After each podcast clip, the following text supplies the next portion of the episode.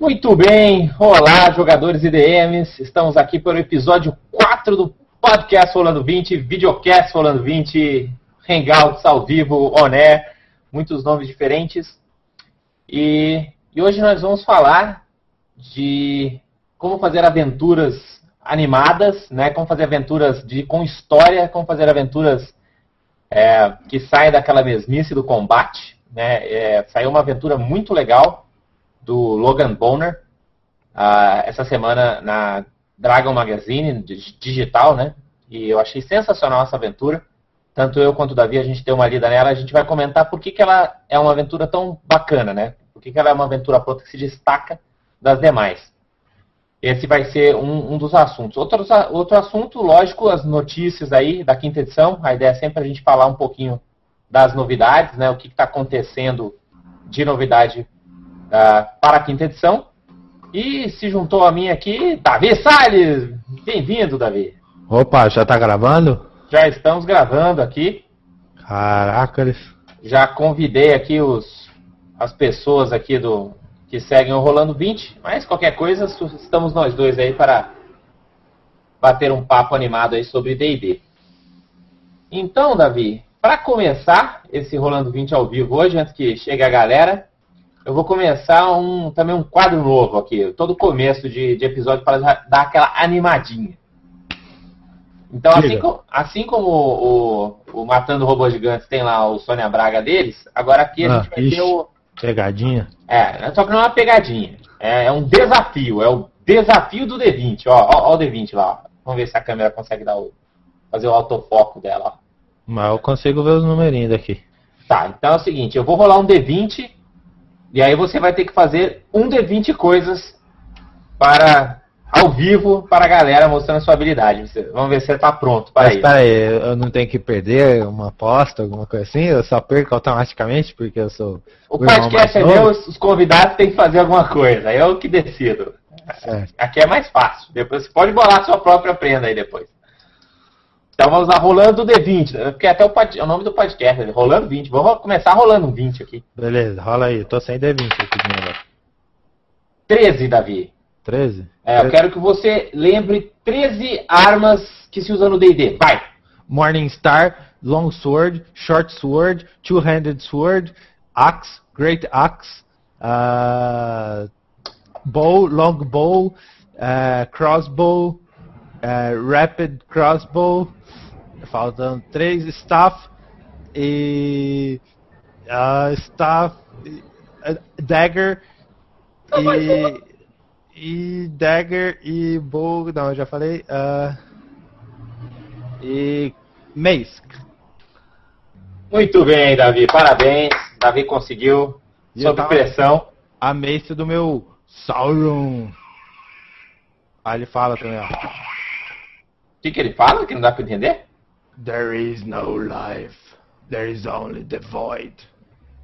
Caraca, isso é bom pra você ficar escutando quando você tá jogando MMO, né? Assim, perdidão lá, jogando MMO sem parar. There is no life. É, isso aí, Sauron. Deixa eu matar mais os monstros.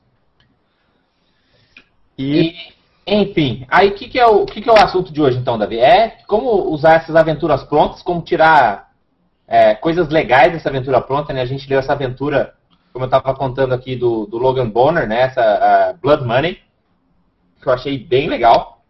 Deixa eu mostrar aí para vocês. Exatamente. Essa é a aventura, vou até deixar aqui na tela do Davi.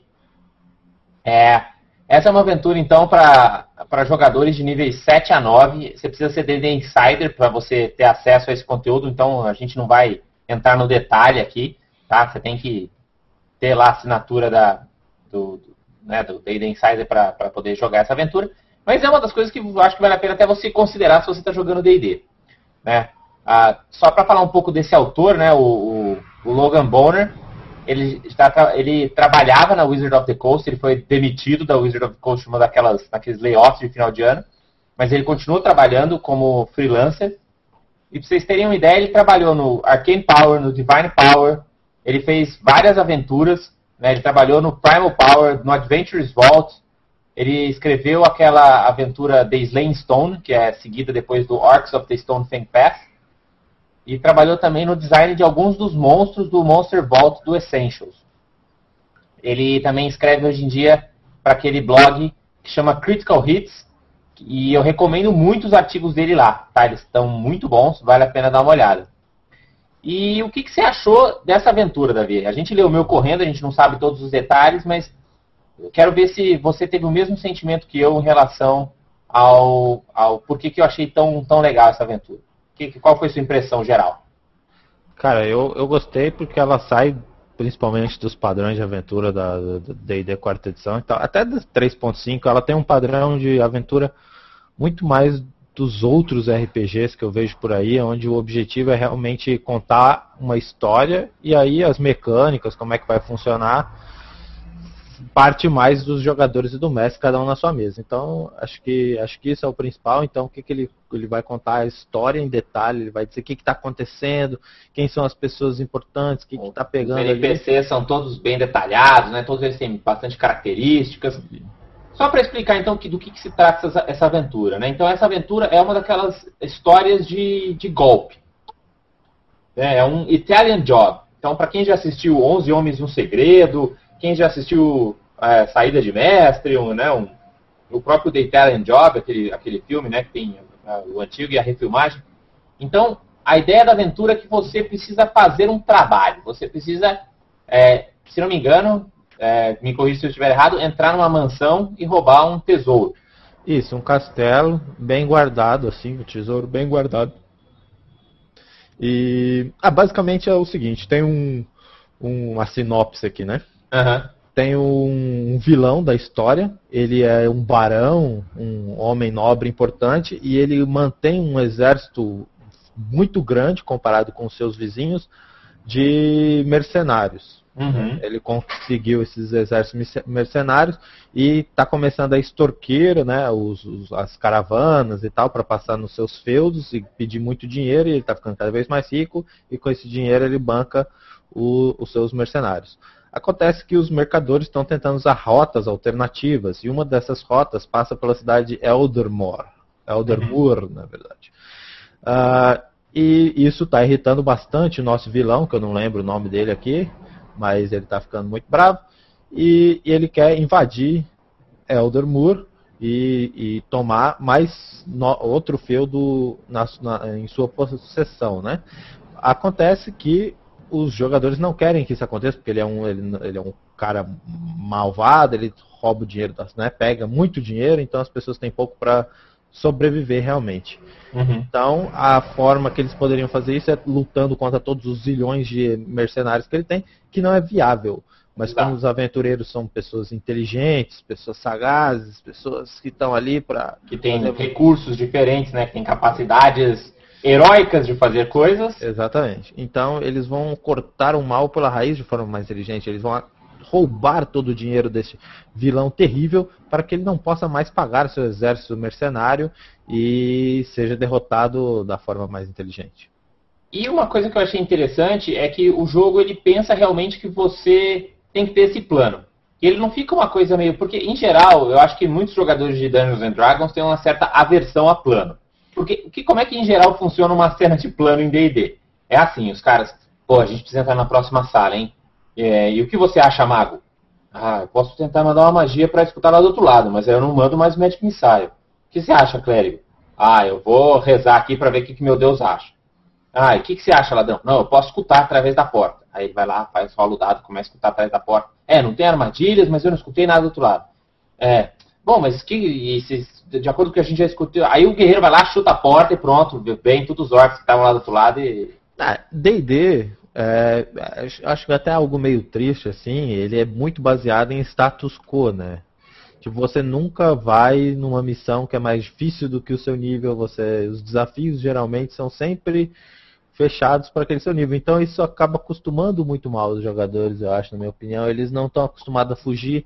Tipo, quantidade de jogador que já morreu assim, porque a minha ideia era realmente que eles fugissem, entendeu? Pô, é, tá mais difícil, não. Eles lutam até acabar Até morrer todo mundo, é. Então, tipo, eu, eu, eu acharia interessante se os jogadores né, repensassem, uhum. talvez. Mas é, é, é, pela forma como as aventuras são, né? A... Então, e esse, esse é o diferencial dessa aventura, né? Ela dá seis objetivos muito claros para os jogadores, tá? Então, os jogadores têm seis objetivos que estão lá claros desde o começo. O objetivo deles é passar através das muralhas da, do castelo, primeiro objetivo, entrar dentro do, da, da, fortaleza principal, né, do, do, do, castelo, que tem primeiro a, a, né, as muralhas externas, depois tem que entrar na fortaleza, tem que conseguir é, bom, chegar até a, a, fortaleza, entrar na fortaleza, encontrar o, o cofre, né, o, o lugar onde está lá, vencer as defesas do cofre e, muito importante, que não pode, né, ninguém pode esquecer, as pessoas têm que também escapar com o tesouro. Né? Porque não adianta você chegar lá, agora você tem que cascar fora. E aí, para cada um desses itens, vão existir NPCs, vão existir, é, enfim, coisas que o, o grupo pode fazer para tentar facilitar ou viabilizar cada um desses seis objetivos. Né? E lógico, se eles têm alguma solução própria, isso aí também pode acontecer. E olha que diferença que faz quando você fala isso para os jogadores, entendeu? Que fica muito mais claro para eles, beleza, a gente tem que fazer isso. Então não é que a gente vai chutar a porta, entendeu? Você tem que deixar claro que esses são os objetivos. Se os caras não conseguirem né, entrar no castelo, porque, enfim, está trancado, eles não têm a chave, não, não vai dar certo o plano. Exato, e talvez seja até mais um, um pouco mais interessante porque na, nas maioria das aventuras, é, tipo, o objetivo tá, tem um objetivo final, mas ele fica na última sala do último encontro daquele, daquela dungeon que é tipo um corredor que às vezes dá uma voltinha, mas no final é totalmente linear. Então, acho que é legal sair dessa, dessa desse estilo de aventura da D&D quarta edição uhum. e, e, e, essa aventura aqui pode aí provar que D&D quarta edição também pode ter um outro estilo de aventura, outro estilo de jogo, que não só não só matar monstro e seguir de, de forma linear. Né? Acho isso bem bacana. Tem alguma outra aventura de D&D assim que você leu, que você falou, putz, essa aventura é muito legal, assim, eu recomendo? De D&D hum, que eu me lembro aqui, não. Eu te, tem vários outros sistemas medievais que eu achei bem legal. Uma que eu gostei muito, mas é medieval, mas não é de D&D, foi, mas também é ridiculamente fácil você adaptar para qualquer outro uh, sistema.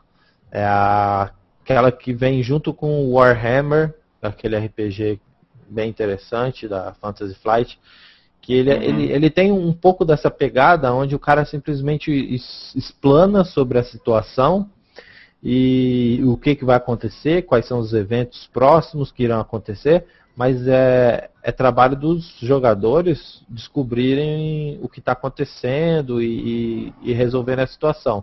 Não tem nada linear, entendeu? E, e, isso eu achei bem bacana quando eu joguei, foi super legal, porque os jogadores começam a fazer anotações, começam a pensar e sai da, uhum. da, da, daquela caixa de status quo, né? Onde, ah, eu já sei o que, que vai acontecer no próximo encontro. Vai vir mais monstros que são do nível certo para eu matar. É, uma, eu lembro uma aventura da terceira edição que foi bem interessante. Assim, eu nunca cheguei a mestrar essa aventura, mas eu li assim, achei ela bacana. Que foi aquela War of the Spider Queen. Problema é que ela era de nível meio alto da terceira edição, assim, por volta do nível 12 e tal.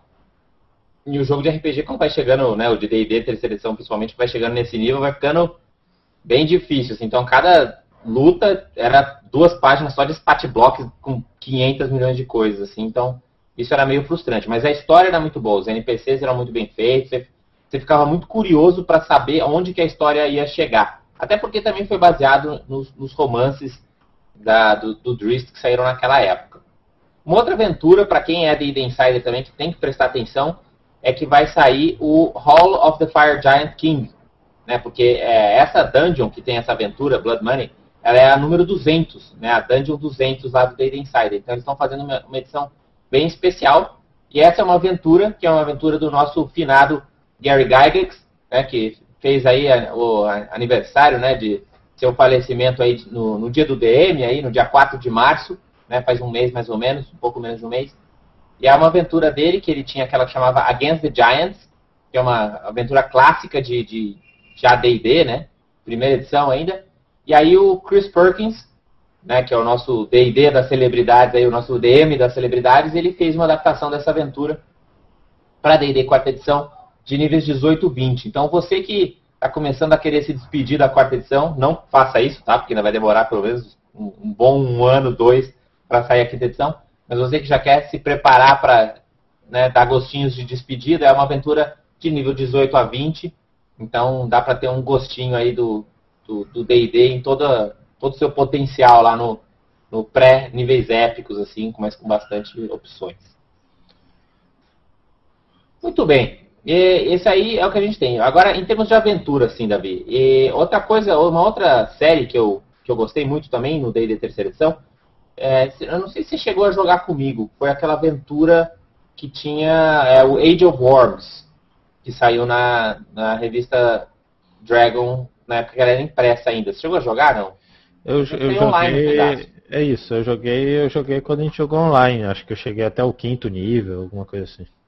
E eu, eu não sei, eu gostei muito daquela aventura, porque ela tinha uma pegada que, que, que funcionava muito bem, assim, né? É aquela coisa de você ter combate e tal, é uma coisa D&D, assim, que você sente bem, mas ela tinha uma...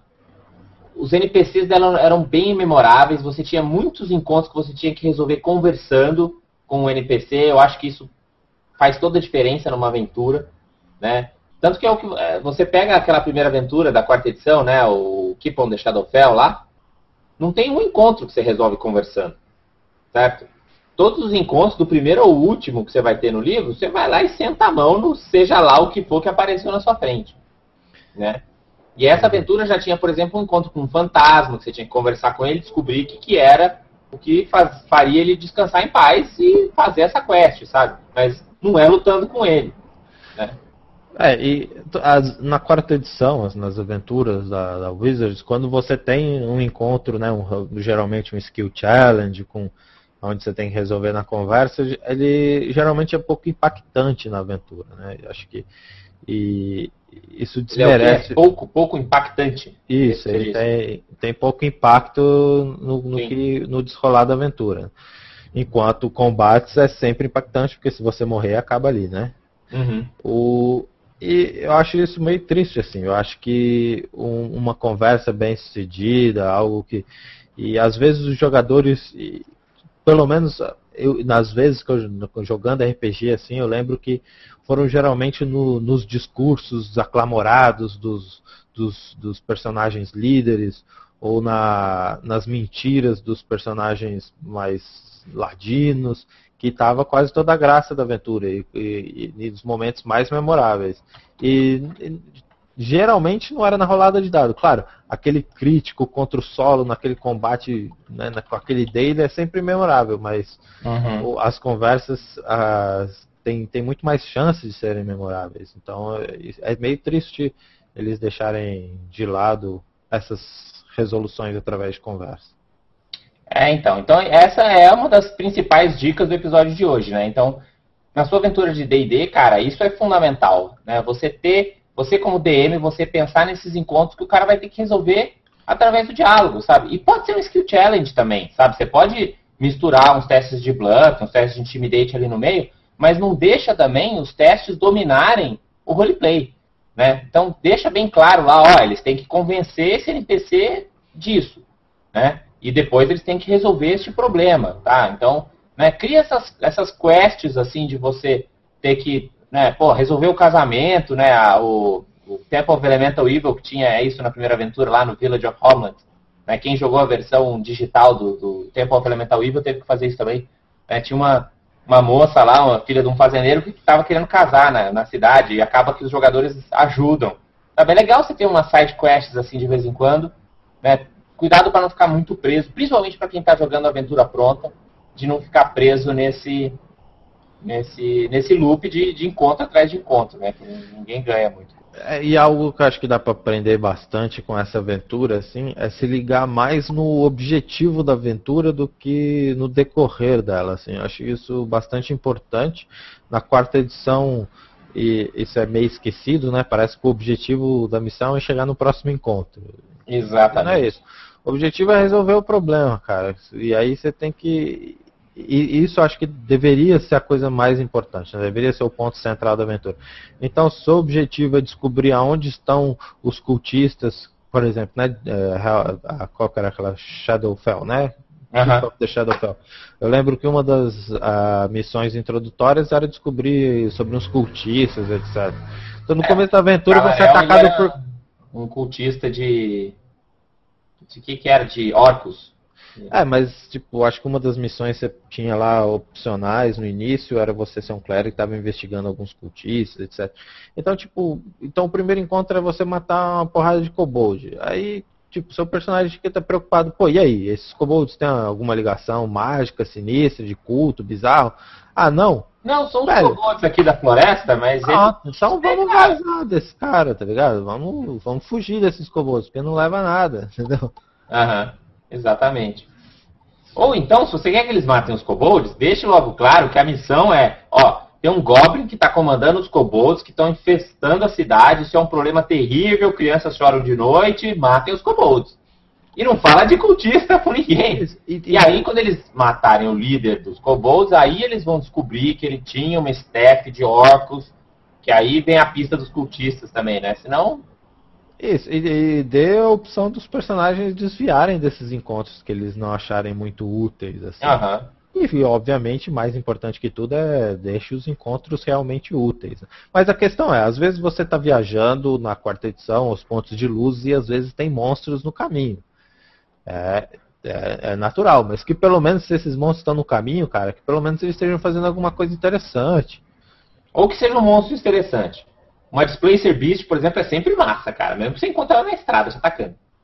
É, exato, tipo um encontro que seja diferente, que, que, é, que, que vale a pena, né? Isso daí é algo para qualquer RPG, para sempre.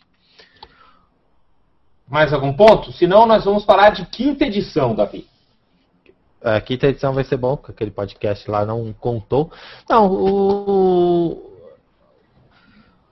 O que, a, a verdade eu queria até tentar talvez discutir um pouco melhor o que que como fazer essas aventuras aonde os personagens precisam planejar, né? A gente estava discutindo isso outro dia É, isso- quando a gente isso é- assistiu. Isso é difícil de fazer, né? Como eu te falei, a minha experiência em geral é que os players discutem, discutem, discutem, eles não conseguem chegar num acordo, o guerreiro chuta a porta e vai tudo pro, pro beleléu.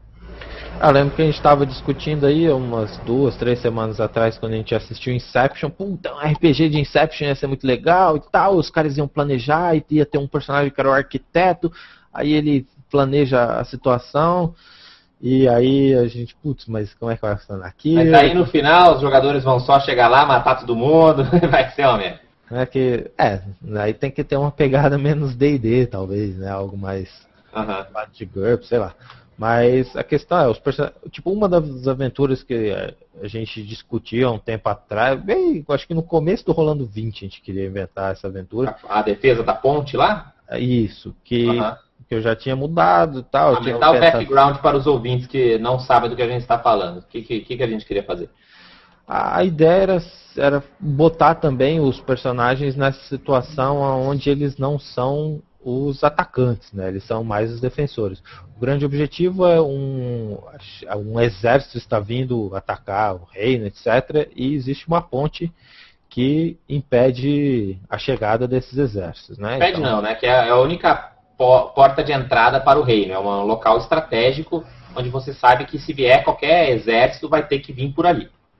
Exato, é, tudo. Eles podem até passar por outro lado, mas isso talvez levasse, sei lá, mais um mês Tempo, de. E aí poderia ter reforços no reino e tal. Então, Isso. se eles forem chegar pela ponte, eles podem fazer danos graves aí à, à cidade dos jogadores, por exemplo. Então eles tinham que segurar o quanto eles pudessem os exércitos inimigos aí de atravessarem essa ponte. Uhum. Ah, imaginando essa ponte, tipo, a minha, como quando eu comecei a planejar a aventura, primeiro eu inspirado em até aquela, aquele filme cérebro, né? A ponte do Rio Kwai, né? Então, ó, essa é a ponte. Vocês têm que defender isso aqui. E essa é a missão. Se vocês falharem, a cidade vai cair. Exato. E Sobrevivência. A minha ideia da aventura, tipo, o primeiro, eu tava, né, eu tinha até estruturado ela de forma mais completa. O primeiro encontro seria contra os scouts do exército, que já teriam, na verdade, a ponte teria uma torre, né? Com- Uhum.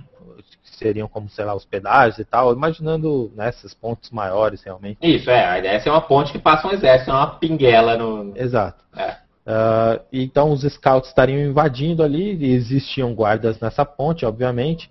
E aí eles estavam brigando, você defende lá o primeiro encontro, até para dar uma esquentadinha. E, e depois você. Eu, eu, queria botar um skill challenge para uh, é, liderar aqueles exércitos, né, aqueles, aqueles exércitos de soldados que estavam lá. Ia estar, tá, ia estar tá o grupo dos aventureiros ali naquela torre, mas existiam também alguns alguns soldados, alguns guardas. A ideia é que você também não é só um grupo de heróis contra um exército, né? Você tem lá um destacamento. Isso, aí eu pensei até de fazer um skill challenge para ver quantos soldadinhos desses personagens conseguiriam agariar para o grupo deles e funcionariam que nem minions assim que ia ajudar no combate. Então, poderiam ideia... também né, usar uns skill challenges de, de liderança, que, que você rolava para liderança na quarta edição? Porque não tem liderança, né? É, mas tem diplomacia. Diplomacia, diplomacia, isso diplomacia, bluff. No, no mestre, hein? Uh, e, e, essa era uma das coisas iniciais. Então, a outra coisa era que, beleza, agora a gente está aqui nessa torre e a gente precisa impedir que os exércitos cheguem. Então, viriam waves, né, ondas de ataques, mas é, lembrando bastante aquela ideia do 300, né? aonde o, rei Shares lá manda manda diferentes grupos de inimigos, né, para combater. Então, primeiro é, no começo manda... manda... lá os kobolds ou os goblins minions, porque esses caras são os bananas. Isso. E aí vai tentando diferentes estratégias. O, e os personagens dentro da torre é, tinham uma lista, é basicamente uma lista de, de compras assim do que que de tinha recursos, dentro da de torre recursos. de recursos. Então tinha lá, eles tinham 50 metros de corda, tinham três barris de prego, essas coisas usadas para manutenção é, lá, da ponte piche. E para defesa da, da, da, torre também.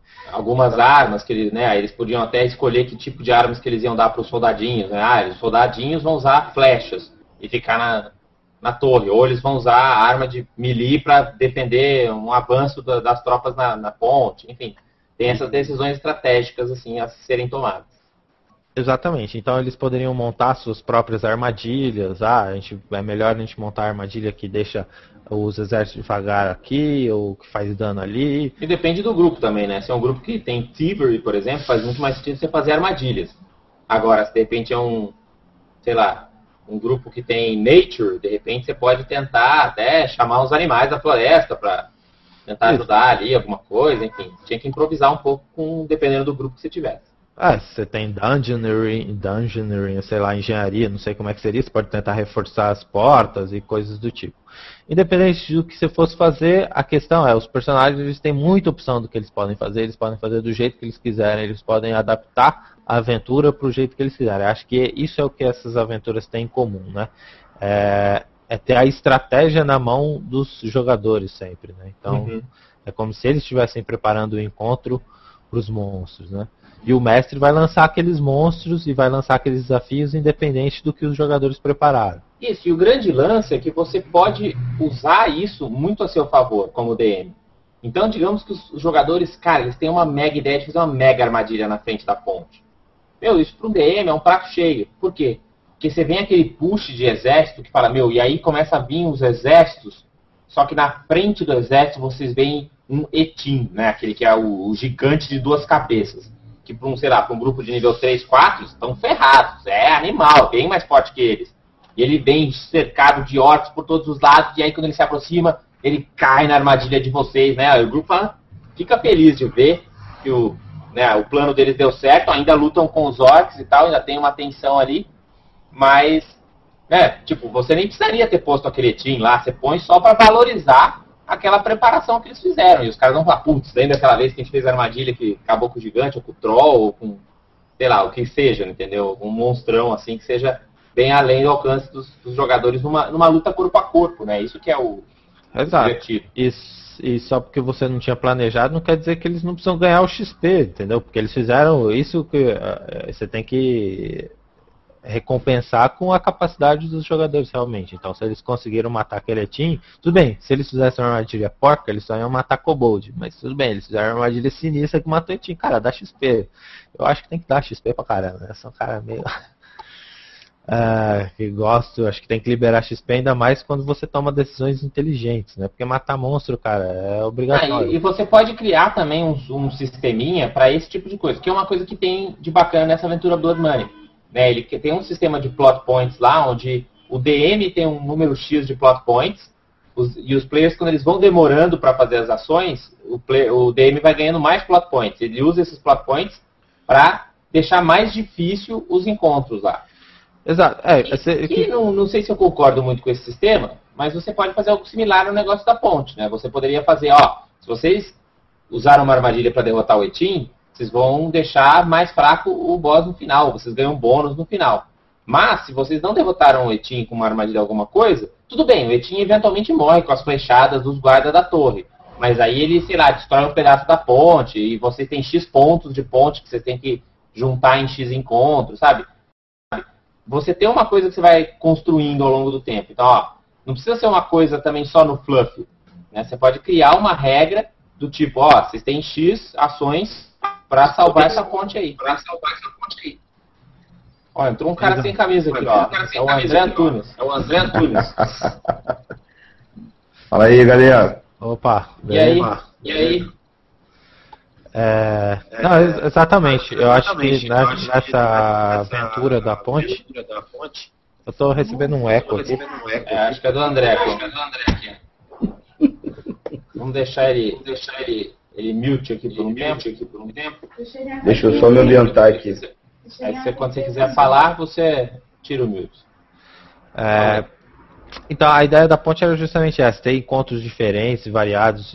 Um, um, um, por exemplo, um dos objetivos do último encontro era segurar o máximo que pudesse. Então você não tem que matar todos os monstros, só tem que segurar. Então você não precisa matar o, o orc que está na sua frente, não vai mudar nada, porque vai vir outro orc atrás. Então a ideia é você tentar segurar e tal. E, e é, e se fazer coisas diferentes, né? Tem que, tem que ter encontros diferentes para ser divertido aí, para manter sua campanha viva, né? Que a gente falou semana passada. Exatamente. Então fica a dica, galera. Pense aí numa aventura diferente. Se você tiver uma ideia de, de mecânica ou de, ou, né, de encontro, alguma coisa que realmente você fala, pô, isso aqui é algo que eu acho que faz, faz a diferença Deixe aí seus comentários, né? Vocês estão assistindo isso no YouTube, deixe os comentários aí embaixo. Se vocês estão aí no Rolando 20, poste seu comentário no Twitter, ou então um e-mail para nand.rolando20.com.br ou para davi.rolando20.com.br.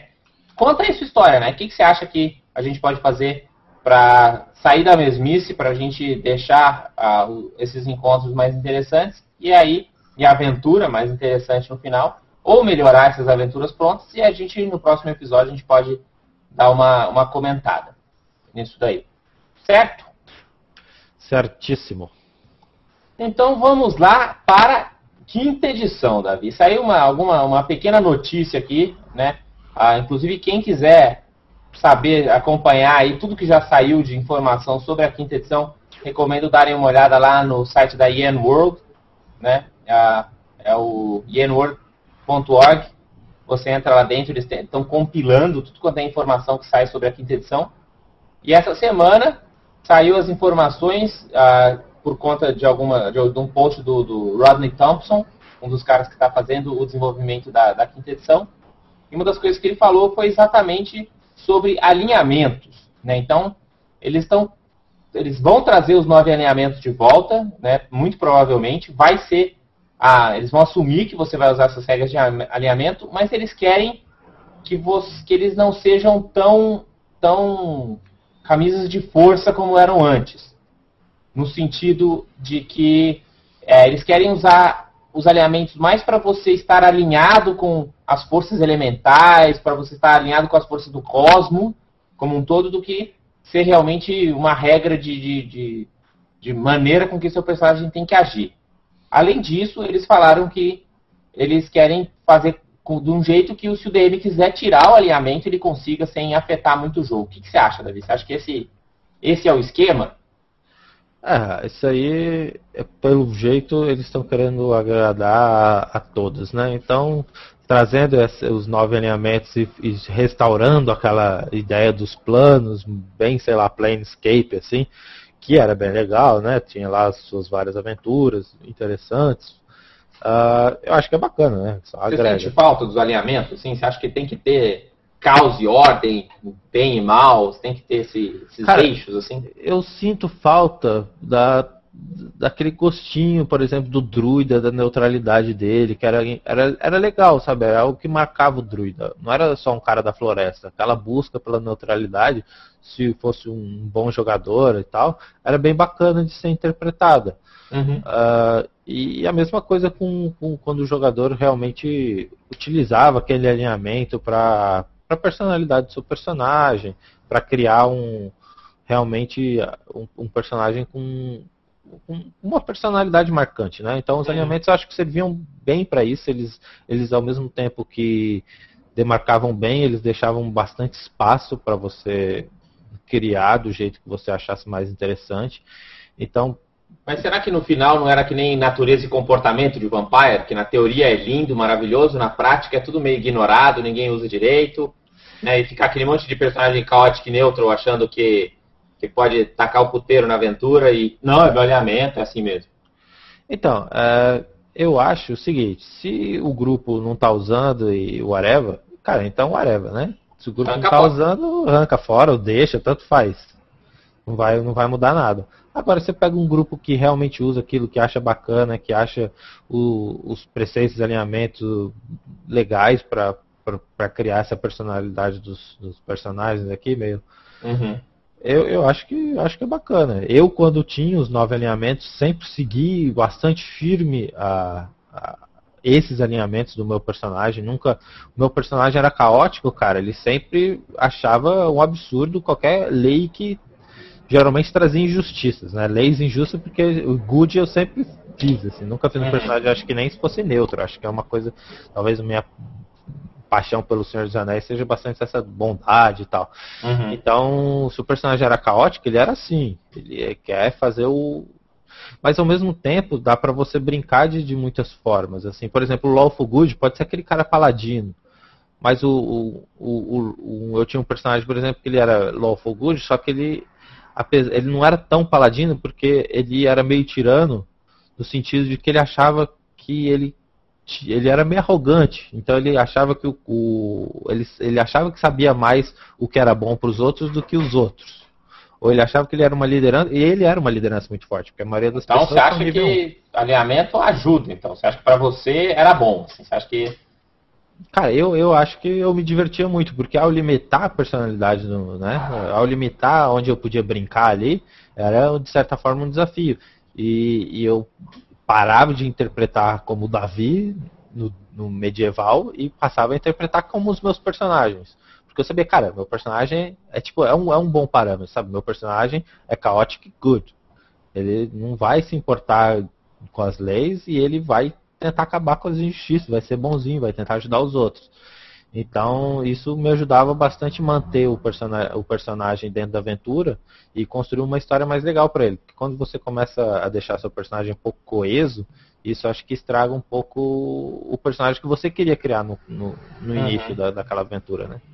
É, entrou aqui o Cavaleiro Morto, não sei se ele vai, se ele consegue falar com a gente. Você tá aí, Cavaleiro? É, acho que ele não, tá, não deve estar tá com o microfone.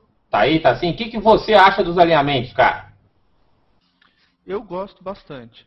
Assim, desde a D&D a gente, eu, a gente na, nas mesas aqui a gente usa.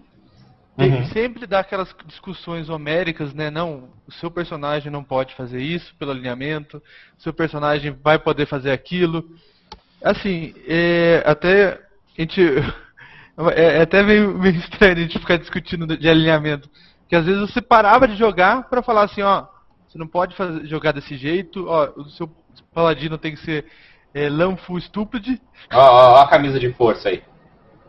Total, é assim, era complicado. É, eu, eu, acho que é muito no jeito que o mestre e, a, e o grupo interpretam os alinhamentos. Se você usar ele como apoio para fazer a personalidade do personagem ou as ações dele, é legal. Se usar a camisa de força é horrível. É que tinha um problema adicional que tanto o AD&D quanto a terceira edição do D&D, eles eram muito dependentes do alinhamento. Né? Então, existia inúmeras magias né, que dependiam do alinhamento, desde o Protection from Evil né, como magia mais simples, até coisas mega complexas. Você tinha itens mágicos que tinham a ver com alinhamento, você tinha todo o sistema supondo que existia esse alinhamento lá. Né? Na quarta edição, apesar deles terem mantido lá um, né, uma, um mais ou menos alinhamento ali, ele é totalmente irrelevante assim, para o sistema, para a mecânica. Né?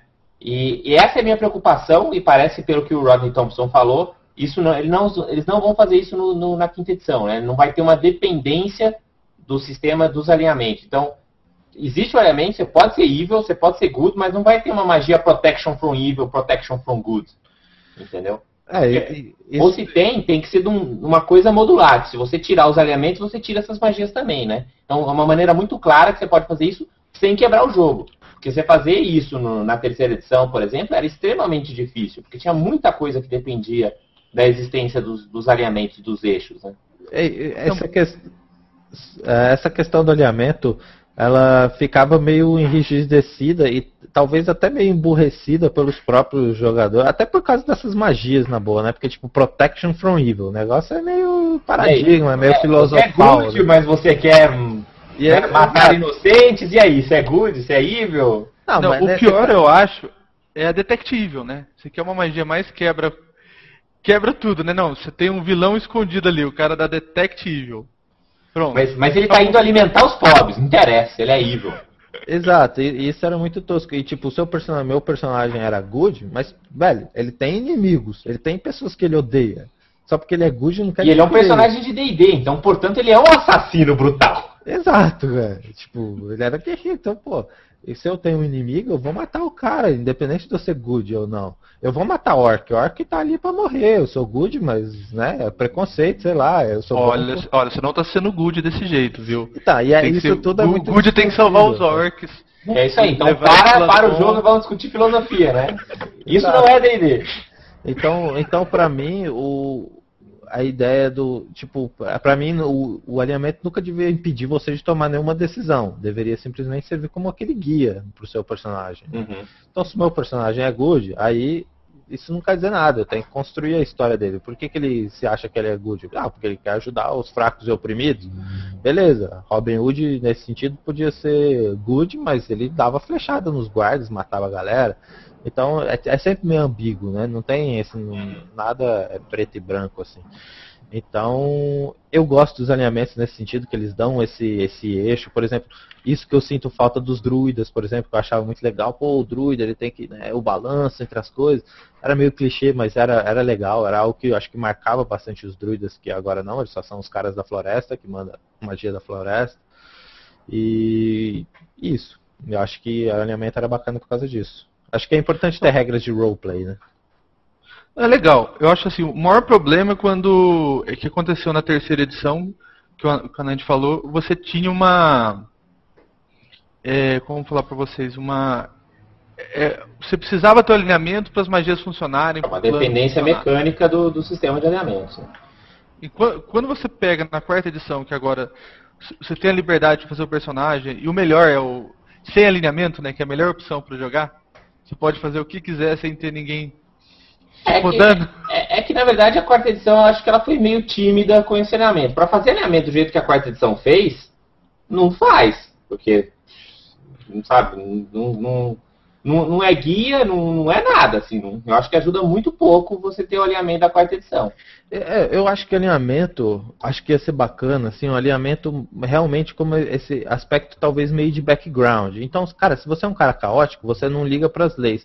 Pô, então talvez seja interessante esse personagem ter um contato com, sei lá, o submundo, ou ter um contato com organizações não oficiais como os druidas. Então, se você é um personagem good, pode ser que você tenha uma boa relação. Então, usar o alinhamento também com forma de mecânica, mas não como uma forma de mecânica estúpida e enrijecida, tipo detective. Ah, se tem evil na sua ficha, você é evil, independente de você ajudar os pobres ou né, qualquer coisa. Então, usar, eu acho, o é, alinhamento. É, podia ser até um sisteminha, um sisteminha que também é um módulo separado, que você pode usar na tua campanha ou não, mas que cada alinhamento, por exemplo, você compra lá uma vantagem e uma desvantagem. Né? Então, por exemplo, se você é good, você compra uma desvantagem que é código de honra. Então, se o cara xingou sua mãe, você fica louco, você vai lutar com o cara. É uma desvantagem. Mas uma vantagem é que você tem, sei lá, você pode chamar a guarda da cidade, porque você é conhecido como tem uma reputação de ser um cara bom. Ou você ganha mais um em teste de diplomacia com Byzants. Sabe? Você tem uma vantagem e uma desvantagem para cada um dos alinhamentos. Isso seria uma coisa bacana deles fazerem. É, ou só vantagem. Aplicar? Como aplicar no sistema? Porque você pega assim, ó, você pega o, a, o passado. D&Dzinho, a D&D, terceira edição. Os três usavam alinhamento e prendiam ele na mecânica. O primeiro que fugiu foi quarta edição. Só que não ficou bom. Como é que você vai pôr é, o alinhamento em jogo para ficar legal, só que sem se, é, ter como ter a base da mecânica? Eu acho que não vai ter magia de detective para começar, por exemplo. Pelo menos do que eles falaram, eles falaram que vai ser um sistema que você consegue desplugar fácil. Então acho que detective, por exemplo, é uma magia que não vai ter. Eu, pelo menos, evitaria esse tipo de coisa se eu fosse os designers. É, não, exatamente. Eu acho que o. Ou se você quer ter ela de volta, põe a detective opcional. E não assim, ela existe, mas você pode tirar como opcional, entendeu? Ela tem que ser opcional. Tipo, ela não existe. Mas se você quiser trazer ela de volta, tá aqui a regra. Exato. E, e o alinhamento eu acho que tinha que ter justamente essa regra que na quarta edição eu imaginaria que funcionaria muito como os poderes de perícia, por exemplo. Então tem um poder de good, talvez de liderança, ou um poder, é, talvez de lawful, um poder de liderança, de good, talvez um poder, sei lá o que, poderes ligados com os alinhamentos que você só pode ter se você é daquele alinhamento, porque isso, aí você é cria mecanicamente algo que funciona dentro da personalidade do seu personagem. Então, e você né? estimula o cara a usar aquilo, né? Você, pode, você podia ter, até ter uma coisa que o Neverwinter Nights, né, o jogo usava isso no, no, videogame, que é você não ter também só um, um ranking assim de tipo, ou sou bom, ou sou mal, ou sou neutro. Você pode ter graduações, você pode ter pontuações aí. Né? Então imagina que 100 é o cara mais lofo do universo, entendeu? Zero é o cara Fable, né? neutro né? e menos 100 é o cara mais caótico do universo. Então você pode ter uma graduação ali. Então você vai fazendo ações que. Ah, então você fez uma ação que eu achei que foi particularmente lofo, né? Sei lá, você prendeu o bandido, você ganha X pontos de lofo. Você falou, ah, vou matar esse cara mesmo, não quero saber de falar com ele não ganhou pontos de caos. E aí, dependendo do nível que você tem, você pode ter esses poderzinhos especiais que o Davi comentou. Então você estimula o cara, entendeu? A ser o mais lawful se ele quiser, porque ele vai pegar o poder lawful 100, que é que ele acha massa assim pro personagem dele. Você cai naquela, acho que os dois, é, dois jogos eletrônicos que usaram. Você pega o primeiro, que é Baldur's, que tinha a parte daí, você cai na reputação, mas que, que a reputação que determina é essas ações, né? Na verdade, o seu comportamento cria sua reputação. Você pode ir no extremo que você ganha desconto nas lojinhas, ou, ou ir no outro extremo que você e desconto tem uma patrulha de muito, Funciona bem em jogo de RPG eh, online, assim, de videogame, mas quebra total a economia de uma campanha, né? Se for jogar na real. Ou senão você, você tinha aquela patrulha da Flaming Fish te esperando em cada cidade, né? Que também funciona no videogame, porque é mais lutinha pra você fazer. Mas na mesa real você vai fazer o quê? Você vai ficar fazendo um monte de combate? Isso aí só vai deixar sua campanha é. bala. E tem o, o, Fable também, né? Que tinha essa parte da. Vocês jogaram Fable? Não, mas eu conheço. É um que você pode também ter uma coisa meio kármica, né? Você pode jogar do bem ou do é. mal e tal. Quanto mais. Esse daí, eu assim, eu acho que o Fable ele é mais direto assim. Você, é, normalmente você tem as opções no jogo e conforme a, o seu comportamento, você vai ficando bom ou mal, entendeu? Na verdade, é, o alinhamento ele, dele, do personagem vai mudando. Já é uma pegada mais Star Wars. Assim. É, mas fica mesmo. É, eu, eu não sou muito fã desse negócio de ganhar pontos ao longo da campanha, porque, que nem eu falei, meus personagens todos já começam com uma história. Eles não começam com. O Fable você começa criança, pelo menos um, um pouquinho que eu joguei de um, você começava criança, então tudo bem, você pode até construir personalidade dali. Mas meus personagens de D&D não, eles são adultos. Eles têm a personalidade deles formada, assim, não vão ficar mais mal ou mais bom ao longo da campanha, assim, geralmente. Eles vão só... Não, mas às vezes eles vão, né, cara? Porque dependendo do que está acontecendo, de repente você é o cara que se frustra. Né? De repente seu melhor amigo te trai. Né? De repente você que estava lá no Righteous Path, você fala, meu, agora eu vou quebrar o barraco aqui, que agora eu não aguento mais essa injustiça, entendeu? Vai ficando não, eu acho também que sua personalidade não vai mudar nunca, né? Não, eu concordo, eu acho que é bacana, assim, mas eu não acho que é algo que todos os personagens vão ter, precisa ter uma mecânica para isso, etc. Isso aí não, eu acho que é legal é total opcional, sim, sim, sim. É opcional, é, é aquela coisa, ou você vai jogar um jogo cinza, você pode. Ah, eu vou agir, eu vou ser mal agora, mas dependendo do que acontecer, eu vou ser bom. Ou, ou aquele jogo branco e preto, né? Ah, eu sou o paladino bonzinho do começo ao fim. Esse aí cai muito na opção de jogo, né? É, e aí você pega a regra opcional lá do detective e vai na fé e senta a mão, é disponível mesmo, acendeu, espada na cara. É. Mas eu queria aproveitar também, eu sei que esse assunto de alinhamento é polêmico e dá muito ponto pra manga, pano para manga, mas tem uma, uma, um outro ponto aqui que também saiu recentemente também pelo Rodney Thompson, que é em relação a Minions. Né? Então, assim, é, pelo que deu a entender aqui é, do que eles falaram, é, eles acho que vão querer acabar com o conceito de Minions que existe hoje, mas vão manter a ideia de Minions. Como assim? A ideia é que você ainda tenha Minions como a, criaturas que consigam ser destruídas de maneira rápida, mas eles provavelmente vão mudar essa coisa de você ter criaturas com um hit point. Então, o que, que o, o, que, que o Rodney Thompson falou aqui no, no post dele? Que basicamente a ideia que eles têm é, ah, um Orc. Um Orc que tem lá 10 hit points. No nível 1, ele não é Minion. Você não consegue matar ele numa porrada só. Mas eventualmente, você vai estar tá fazendo pelo menos 10 de dano. É nesse momento que o Orc de nível 1 vira um Minion. Certo? Se todo mundo consegue fazer pelo menos 10 de dano, qualquer criatura que tem 10 de vida é uma Minion, para todos os fins práticos, certo? Porque tem toda outra matemática envolvida nessa mas parada. Mas ele fala disso, mas ele fala disso também, né? Então, ah, e o AC o ataque bônus, né? Então, é porque eles estão provavelmente o, o, o, que ele fala aqui, ó, né? Então, de, o ataque, desde que o ataque e o AC não estejam automaticamente escalando, aquele orc que você lutava no primeiro nível que demorava três ataques, você vai continuar acertando ele mais ou menos com a mesma matemática, né? E vira uma minion.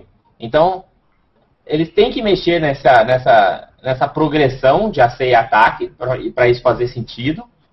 Mas se eles escalarem só dano e hit points, faz todo sentido.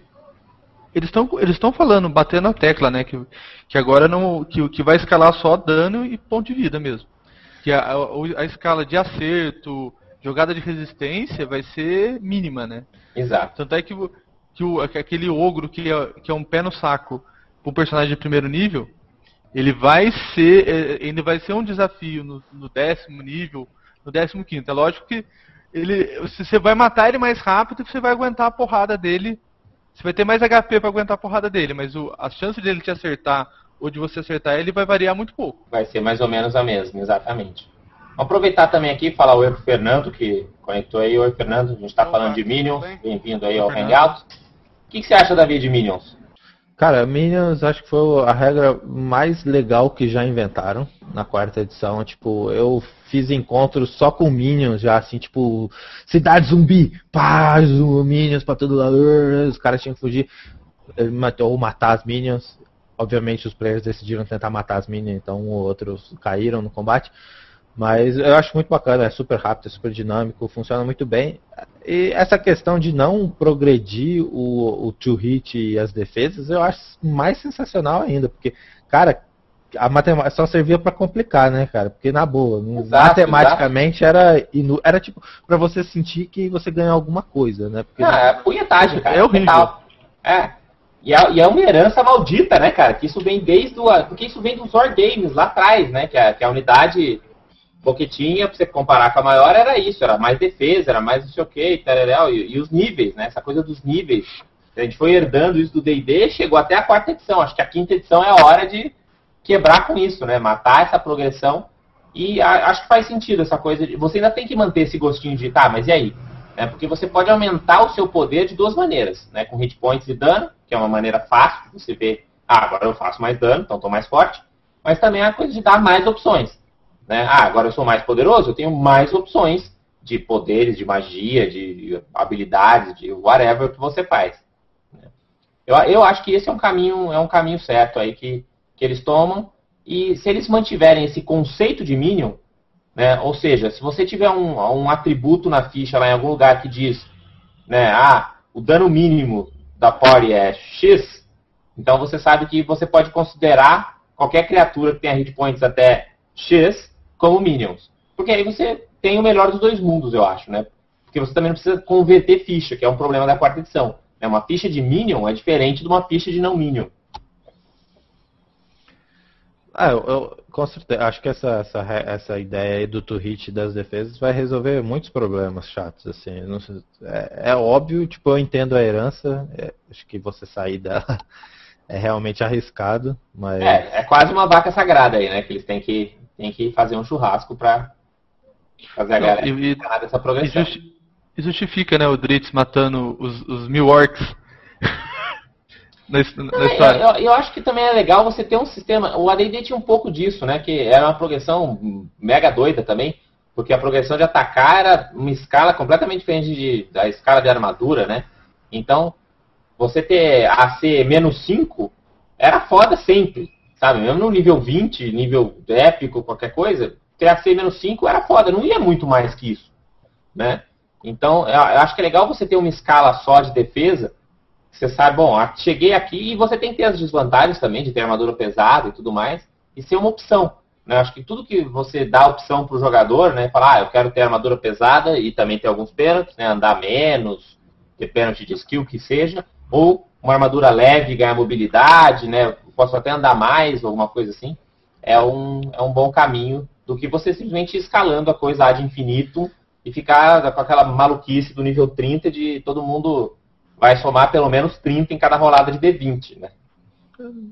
Vocês viram, aproveitando essa parte de, de, de classe falando, é, não, de, de, minions, combate, vocês viram, eles estão falando pro guerreiro e pro, e pro ladino que é, você, vai, você não, vai, não vai ter a escala de acertar.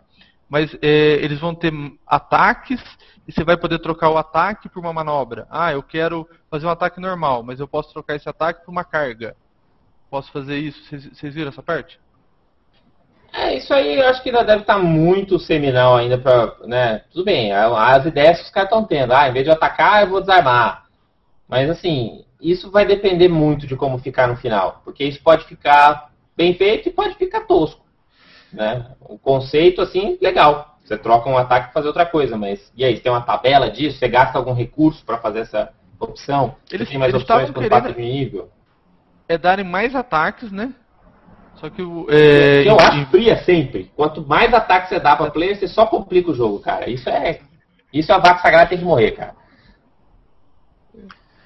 É, o, algo que eu acho que deveria ser.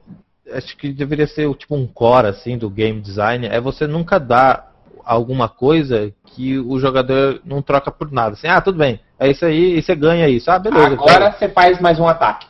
É, tipo, cara, é isso, o jogador não tem opção, na verdade. Sempre vai escolher, porque é isso aí. Então, você pode fazer acho... um ataque ou dois ataques, qual você quer? Exato, então acho que é, talvez trocar, né? Então, aquela, ser realmente, tipo, o que, que, que, eu ganho com isso e o que, que eu perco com isso. Tudo ser realmente um, uma questão de escolha, né? Não ser simplesmente, ah, essa é a próxima coisa que eu preciso pegar para para chegar onde eu quero estar, tá, né? Não, tem que tem tudo tem que ser bem escolhido, né? Tudo então, que tem uma vantagem um ataque, tem uma desvantagem. É, você quer trocar uma, um ataque por uma carga, tudo bem, você ganha um bônus para acertar, ganha um pênalti na defesa.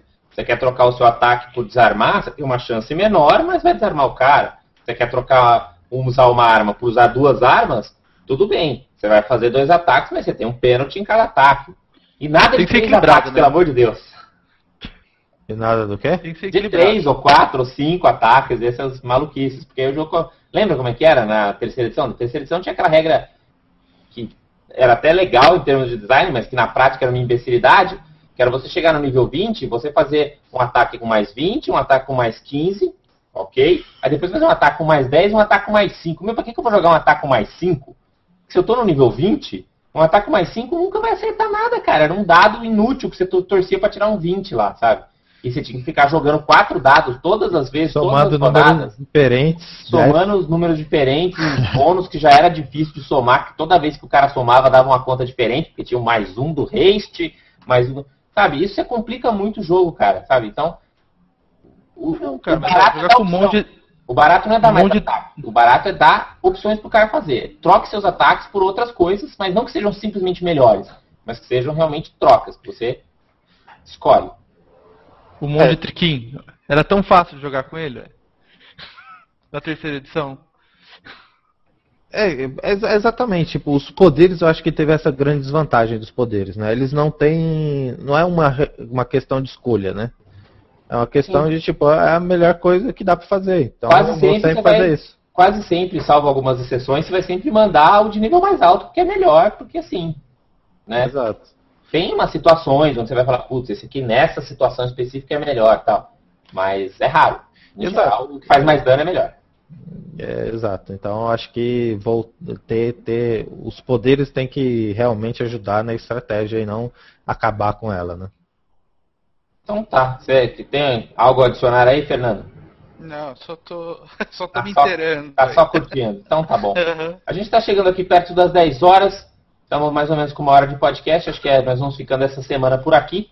Semana que vem tem mais, mais na próxima segunda-feira. Quem quiser entrar aí às 9 da noite vem bater aqui um papo com a gente. A gente vai falar do que tiver de novidade de quinta edição, podemos pegar um tópico à vontade. Deixem suas sugestões. É, eu acabei não fazendo o nosso filme da semana, não deu tempo, tudo bem, a gente pula, é assim mesmo.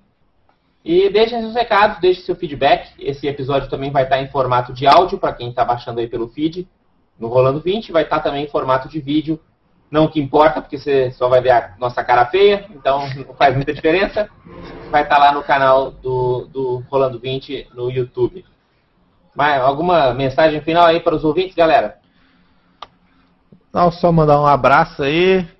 Continuem escutando Rolando 20. Espero encontrar vocês aí no, nos próximos eventos. E jogar um RPG, quem sabe.